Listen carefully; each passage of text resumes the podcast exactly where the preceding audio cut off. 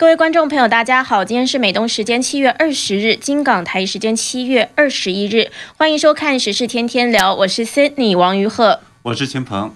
连日来，大陆多省市是连续下暴雨，河南郑州等多个城市更是三天降了一年的雨水量。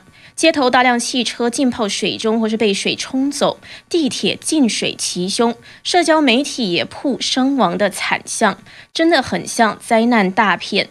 不过与此同时，中共央视和河南卫视对此完全不报道，在继续的歌舞升平、歌颂功德之外，还大谈欧洲洪灾，播放抗日神剧。为什么中国的城市一下雨就内涝或者洪灾？五年前，郑州等地建设海绵城市试点，当时称可以破解这一难题。那么现在的这个重大的灾祸，可以简单的推卸给老天爷了吗？多家媒体报道，郑州附近的长庄水库泄洪，而很多网友呢质疑说，这个是可能跟这一次的郑州如此严重的水祸是有关。那么二十日半夜，河南省公安厅却报道说。水库爆破决堤是谎言，那么真实的报道应该是什么呢？嗯，那我们就看到七月十七日到二十日，河南省多地出现了创纪录的强降雨。那其中中部和西北部是出现大暴雨，包括郑州、焦作、新乡、洛阳、许昌、平顶山、登封等地的部分地区。那到了二十日十七时，郑州市已经将防汛二级提升至一级。我们来看一下这个灾情。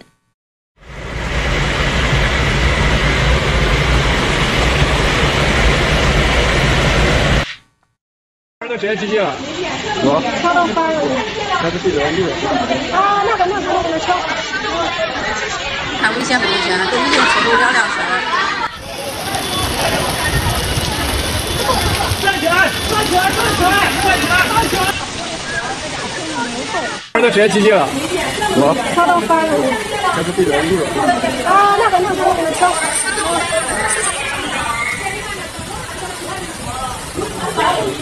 赶紧进来！哎，大家不要往挂了，地图的车都飘走了。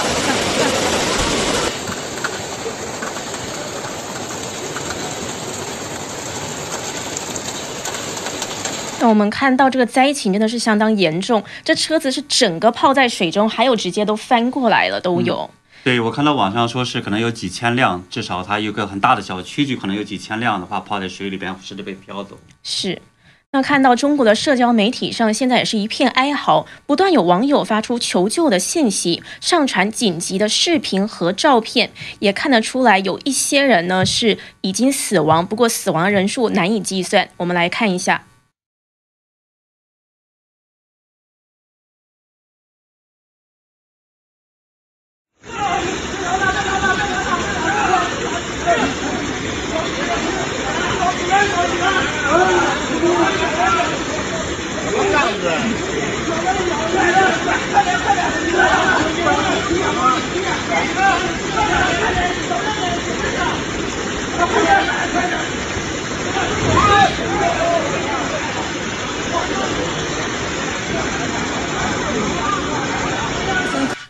那我们刚刚看到那个视频，好像是这两个人是想要营救掉进去的人，是吗？对，然后他们自己也掉进去了，然后被水冲走了。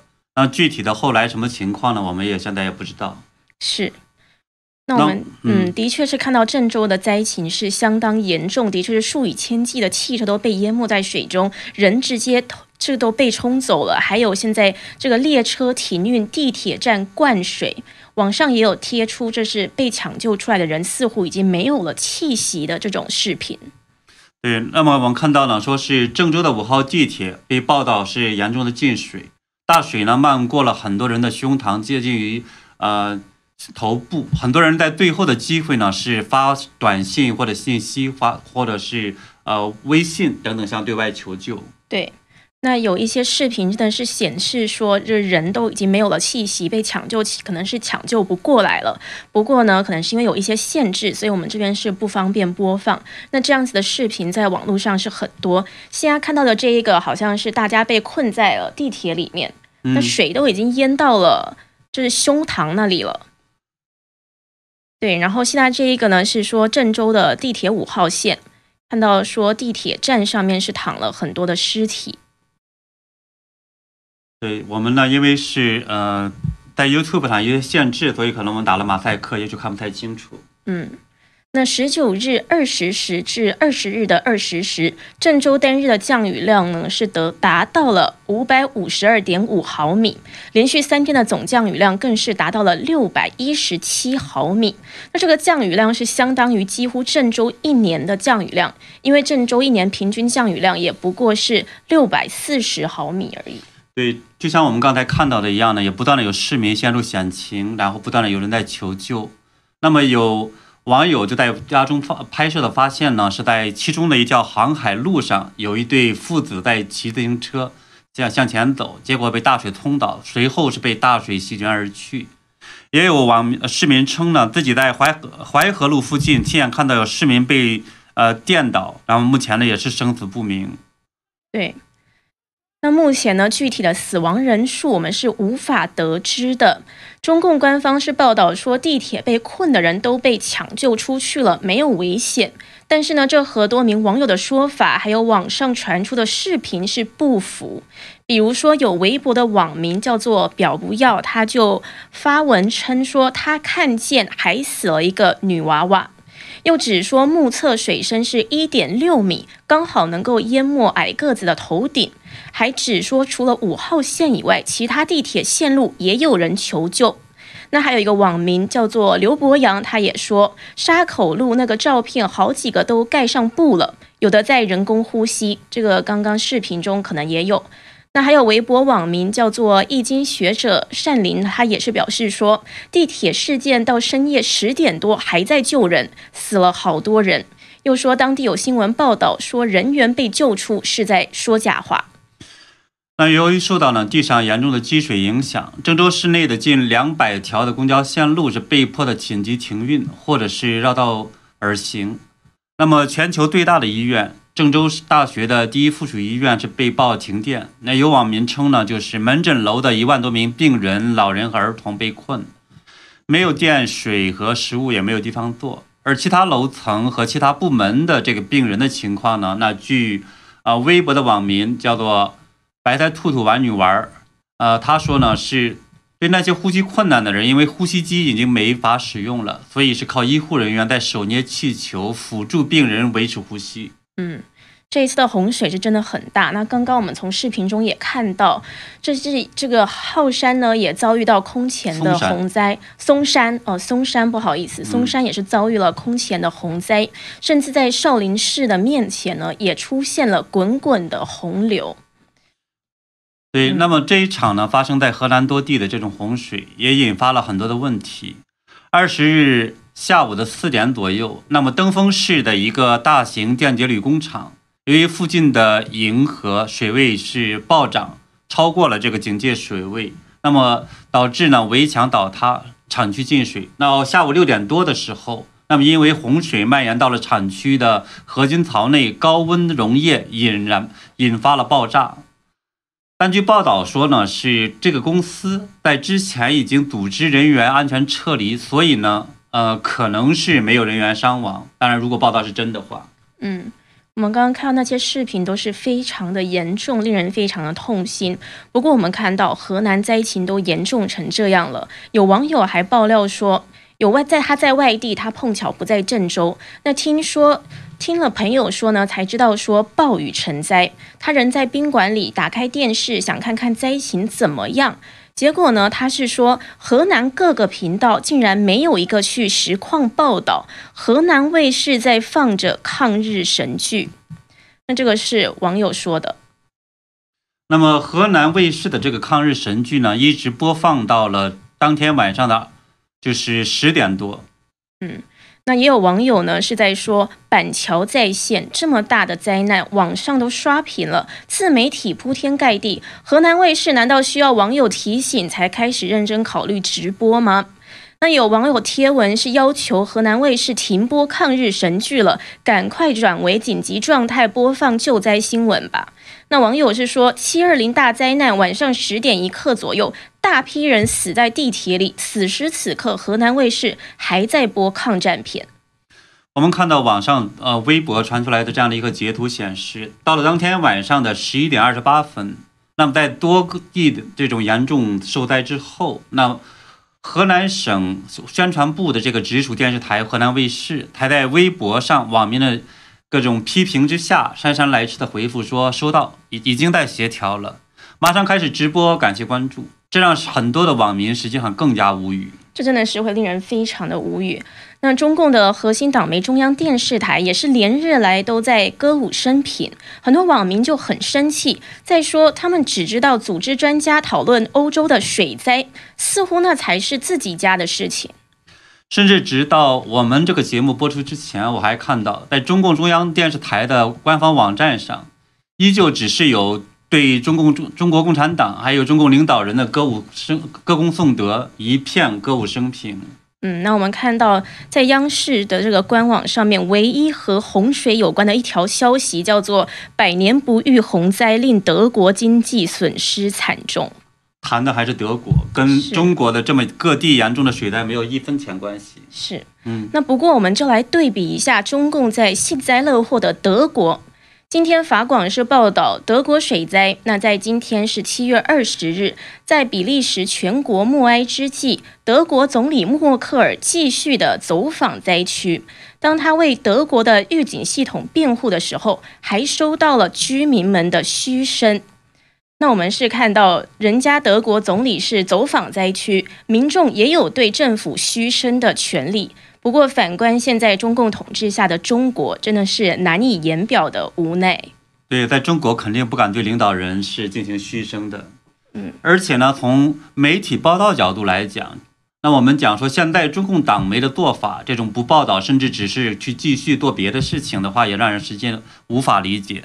因为从七月十四号到十五号，那么德国的最大的，这是七十五年最大的一个暴雨中。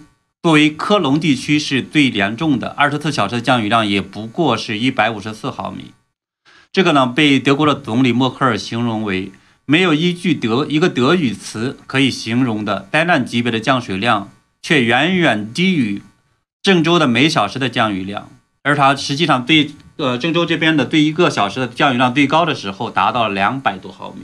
嗯，那么，所以实际上从新闻角度来讲，那么我们看到郑州单日降雨量就比德国德科隆的这个三倍还多。那么中共为什么不报道呢？嗯，当然这也进一步的证明中共的党媒它不是真正的媒体，而只是共产党的一个喉舌，只是为了歌颂共产党的这种丰功伟绩、伟大光荣正确，为了歌颂社会主义的一片形势大好，还有呢，帝国主义一天天烂下去。嗯。因为真正的媒体应该是要报道真实的消息、实际的情况的。对。那中共喉舌胡锡进呢？针对这次的事情，他也发了贴文，不过骂声一片。那某网友呢就把他七月十七日对德国水灾的发文，还有这一次对河南灾情的发文呢，把它对比在了一起。那他这一次对河南灾情呢，他是说老胡祖籍河南，河南强降雨的多地我都很熟悉。这种极端天气导致洪灾是必然的。一些视频看上去触目惊心，唯希望人员平安，河南平安，河南加油。那我们再对比一下，他七月十七日就只是几千天前对德国水灾的一个发文，他是说德国水灾已经导致一百三十三人死亡，另有多人失踪，这是悲剧。从迈阿密塌塌楼到德国大水，更有疫情，中西方国家反人道主义的表现，一波又一波，深刻冲击着中国人原有对西方治理水平和其对人道主义忠诚的认知。那他这样子发完之后，就遭到了网友的嘲笑。对，那么我们也看到呢，是环球还是哪一个媒体在报道呢？说是洪灾折射体制的巨大失败。当然，他说的是德国，而不说的中共。对，这网友就嘲笑说呢，胡锡进，德国的洪灾呢是因为西方的治理模式不行，而荷兰的洪洪灾呢是因为降雨实在太多，与治理模式无关。嗯，的确是这样子，完全就是双重标准。是。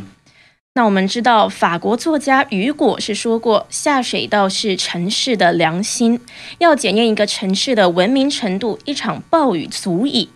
那推特网友是贴出视频，表示说，城市没有排水，官府没有投入救灾的训练和设备，救人效率很低，能自保就不错了。那也有网友谈到，这一次洪水是很多年不遇的这种严重程度。但是呢，有日本的网友就对比了一下，说：“你说的没错，但是呢，在日本早就洪水警报开始撤离危险区域的居民了，地铁呢也会停运，然后各大电视台会轮番的报道，直升机还会开始呢漫天的飞舞，那么手机预警会吱吱的乱叫。”然后他感叹呢，说：“哎，那个手机预警大半夜的，能叫的人心脏骤停。”嗯，这个是在日本的情况，就做了一个对比。那也有推特网友是批评中共对国民的生命财产安全熟视无睹、麻木不仁，说这魏政权是人民的代理人吗？人家是马列的代理人，在操心德国的洪水呢。是网友说的。那在这一次的报道当中呢，是有大陆媒体是称这是对五年前就开始建设海绵城市的郑州的一次大考。那我们现在也看到了这一次考试的成绩肯定是不理想。那海绵城市跟大家解释一下是什么？是新一代城市雨雨洪管理的一个概念，就是称为水弹性城市。它下雨时吸水、蓄水、渗水、进水，那需要时呢是将储存的水释放并加以利用，这个是他们想要达到的效果。那正式新闻今年五月二十九日的文章中是写到说，建成排水管五千一百六十二公里，再生水利用率为百分之五十。自从二零一六年，郑州已经成为河南省海绵城市建设的试点城市。近年来，郑州在工程项目中落实海绵城市建设理念，以点带面，以面带动全市，探索中原地区海绵城市建设新思路。那他还说，根据这个统计显示，海绵城市建设实施以来，郑州全市共计消除一老点。一百二十五处，消除率达到百分之七十七。去年再生水利用量达到了三点八亿吨，再生水利用率为百分之五十，城市供水明显增加，城市环境持续改善。那这个文章呢，是在今年的五月二十九日，其实也是不久之前发的，所以这个完全就是自打嘴巴。秦鹏，在你看来，郑州的海绵城市为什么失灵？呃，简单的说的原因呢，就是先天不足，可以当然可以后天来改。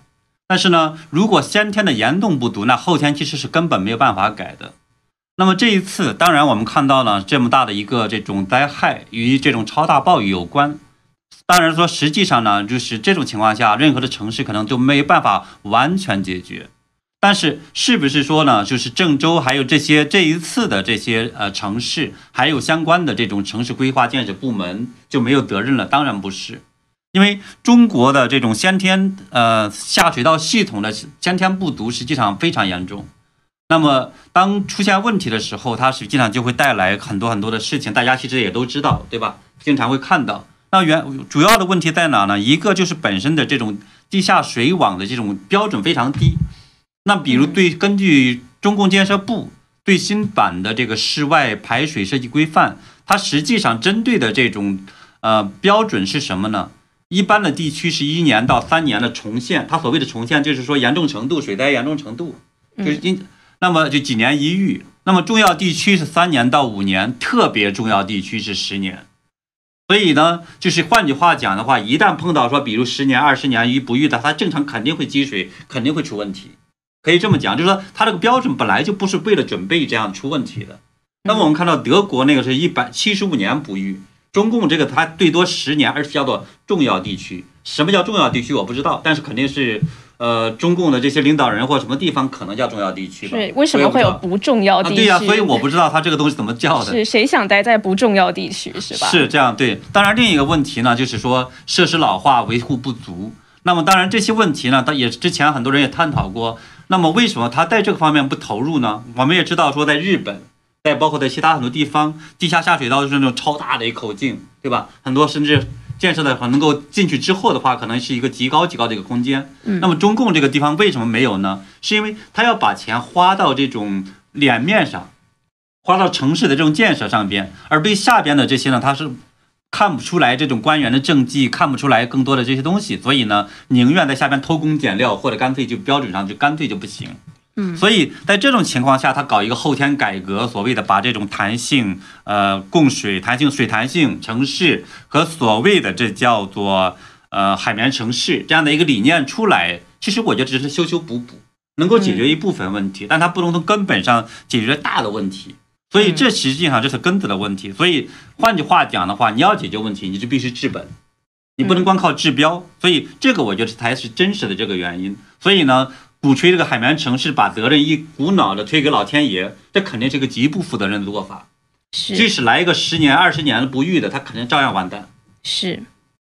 那我们看到这一次呢，也有网友是拒绝廉价的喊加油，是要求追责。像有网友呢，叫做一个什么进士，他又州对瀛州进士呢，他又在说，又见到大家在说郑州挺住，郑州不哭，今夜我们都是郑州人。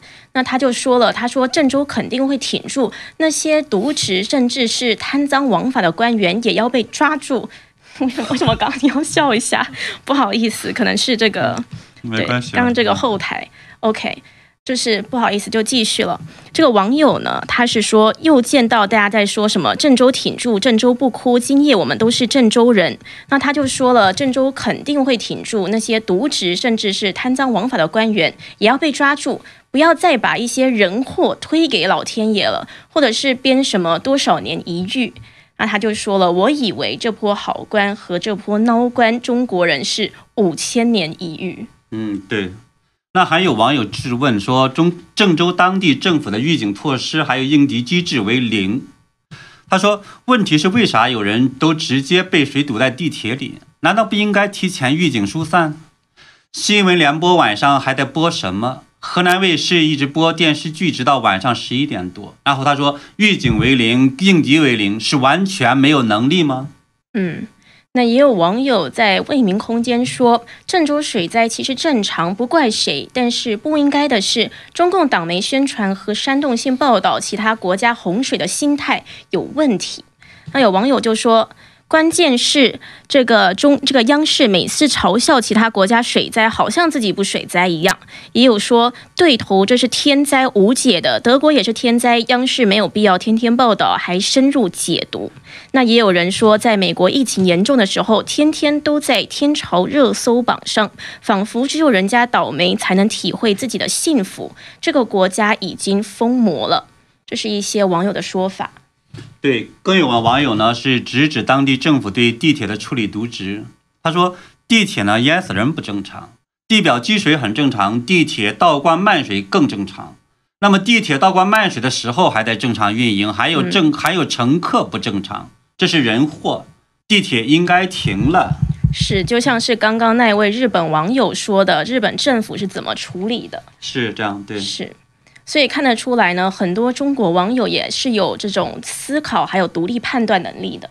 对，其实呢，我还注意到一个非常奇怪的现象，就是说跟这个跟洪水的也有关。那么也有很多人是怀疑说，呃，郑州街头这么大的一个洪水，可能跟上游的长关长庄水库泄洪有关。因为之前有媒就就是说有媒体报道，当天上午十点多的时候。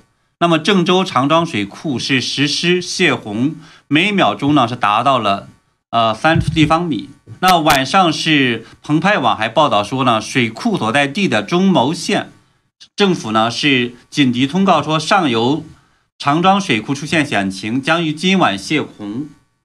那么到了当天晚上是接近半夜的时候，那么二十三点二十九分，河南省的公安厅在新浪微博上就发布消息说。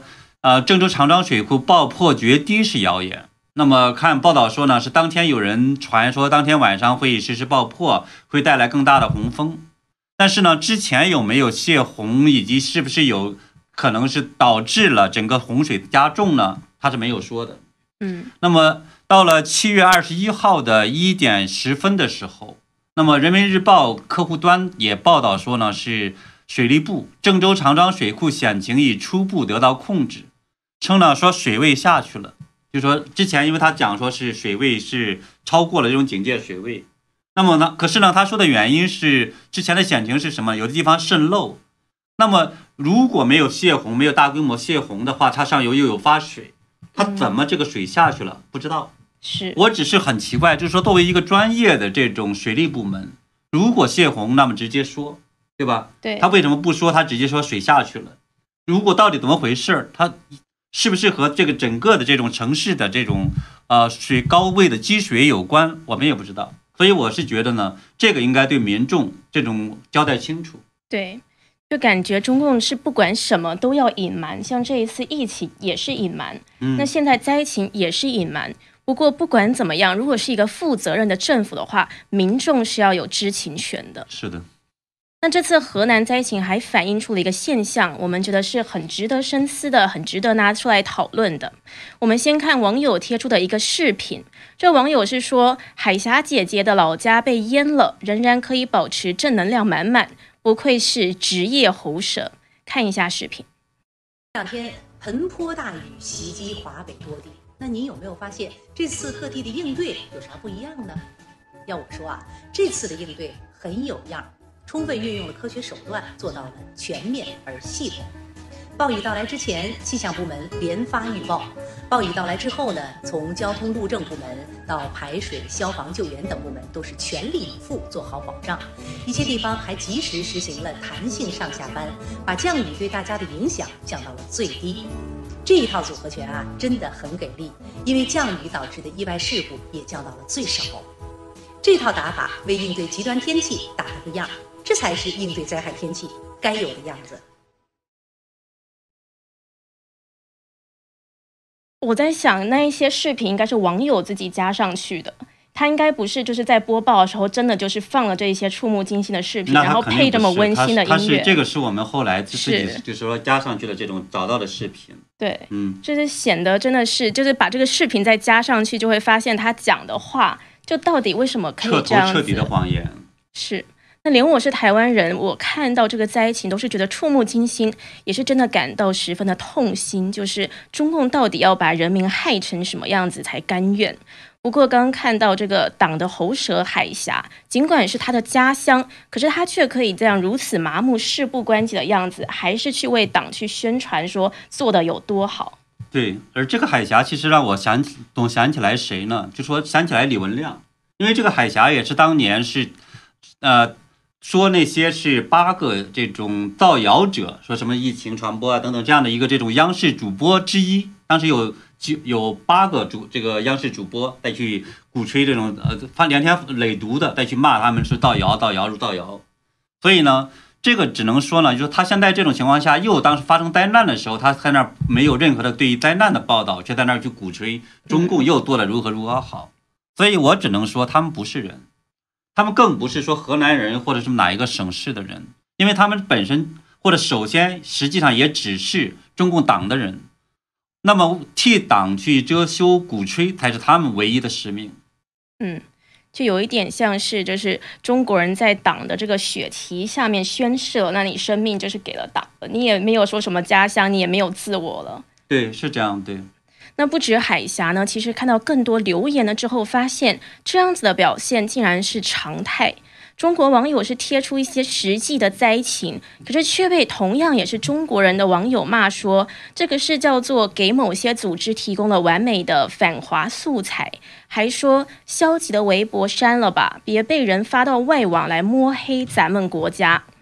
所以看到这些呢，就让我觉得是非常的不可思议，这是超出我的理解范围。我才发现呢，这个可能是共产党洗脑下人们的不正常的一个思维。对，因为当就说中共的党媒不报道的时候，那我们看到了很多网友泼出来、贴出来这些视频啊、报道啊，其实是可以引起更多人关注，让更多的整个呢，我们叫相关部门或者有些能够有能力的人是得到警示，哪怕他可以保护自己不要出门，对吧？避免这种灾害嗯等等的，实际上是有很大帮助的。可是呢，那些被中共洗脑的人的话，居然说你赶快删了吧。别让贴到外网去等等，所以我觉得真的看起来有时候就觉得可怜又可恨那种感觉。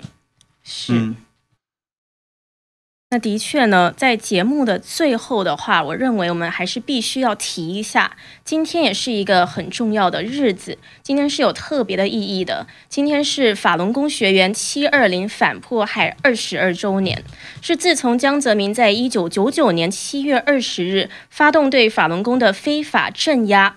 之后，无数法轮功学员就被非法绑架、关押、劳教、酷刑折磨，甚至活摘器官，无数的家庭家破人亡、流离失所。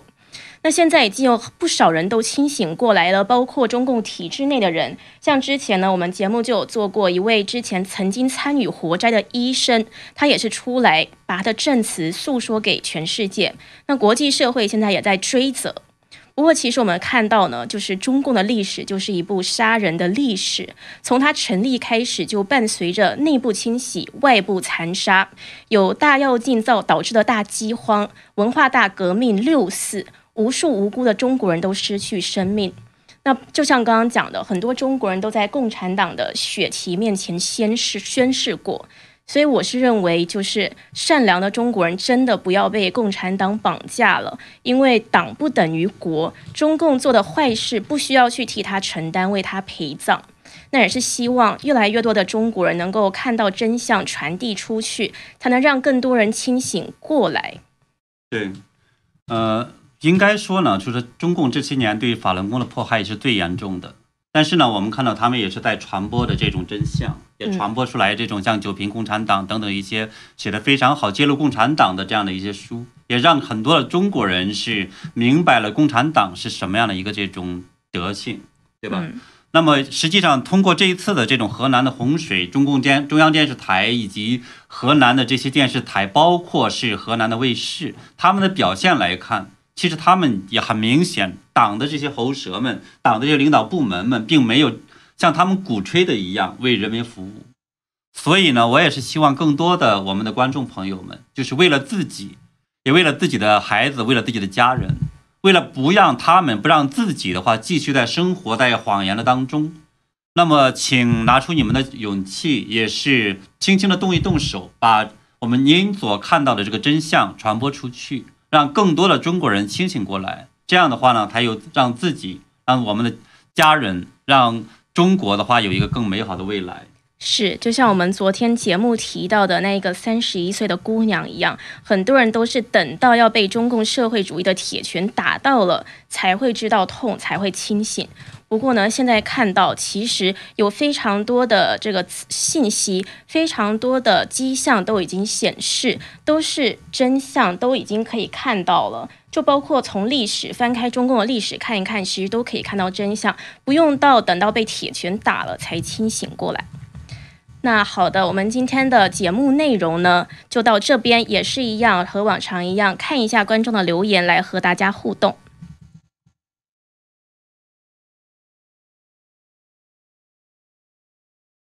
是有观众就提到了昨天我们聊到的这一位三十一岁的，她的网名叫做“巴黎恋人”的一位女性。那这个位观众就说应该要让她跟芳芳公开道歉。一位观众波尔丁说的。哎，哦，我是看到昨天的视频了，不好意思，难怪。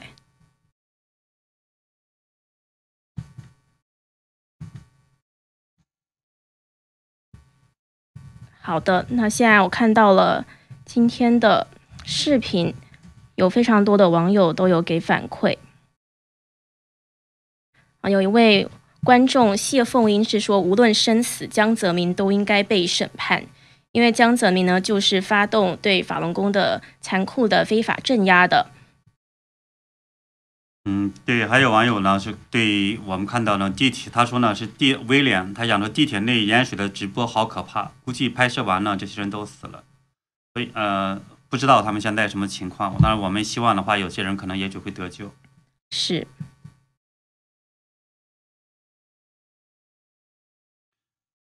那还有一位网友 Hardcore Dyer T，他是说郑州水灾是天灾，更是人祸，几千人被困在地铁里超过十小时，这是恐怖事件，CCP 制造。对我们还有网友在提到呢，说中共可能是在去鼓吹呢，说千年一遇的这个降水。说实话，我们不知道千年一遇的降水是什么样子，因为呃，我们中国是没有一千年的这样的一个水文记载的。所以呢，这样的一个中共动辄说是几百年、几千年什么等等去一遇的这样的一个洪水，我觉得那种反思还不如真正的去反思说城市建设到底应该怎么去搞，这个预警机制、为老百姓负责的机制和新闻媒体的报道应该怎么做才更合适。是。有一位观众洪小佑是说淹死在地铁是真的太扯了，都没有排水系统嘛。不但就是它还有海绵城市呢，我们刚刚说的五年前就已经是就有一个什么设点的海绵海绵城市，然后呢还宣传说有怎么样怎么样子的效效用达到怎么样子怎么样子，结果今天看到完全就是打脸了。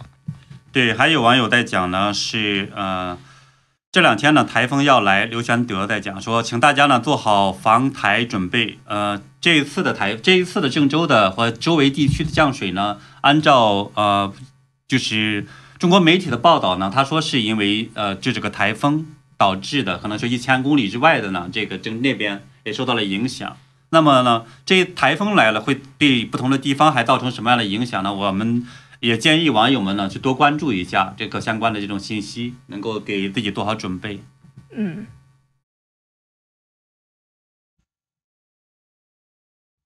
有一位观众任大炮他说：“中共会不会又要求捐款呢？”嗯，我我觉得这可能他们的一贯的做法，把歌功颂德，然后的话捐款，然后去表彰什么什么样的做的多好。对于出现了问题的话，中共肯定不会再提的。嗯。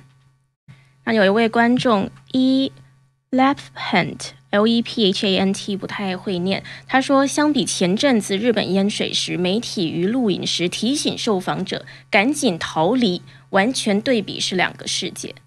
的确是，刚刚我们也有念至日本网友的反馈，就做一个对比，说日本政府遇到这个事情是怎么处理的。那我们刚刚也说了，德国现在是怎么处理的？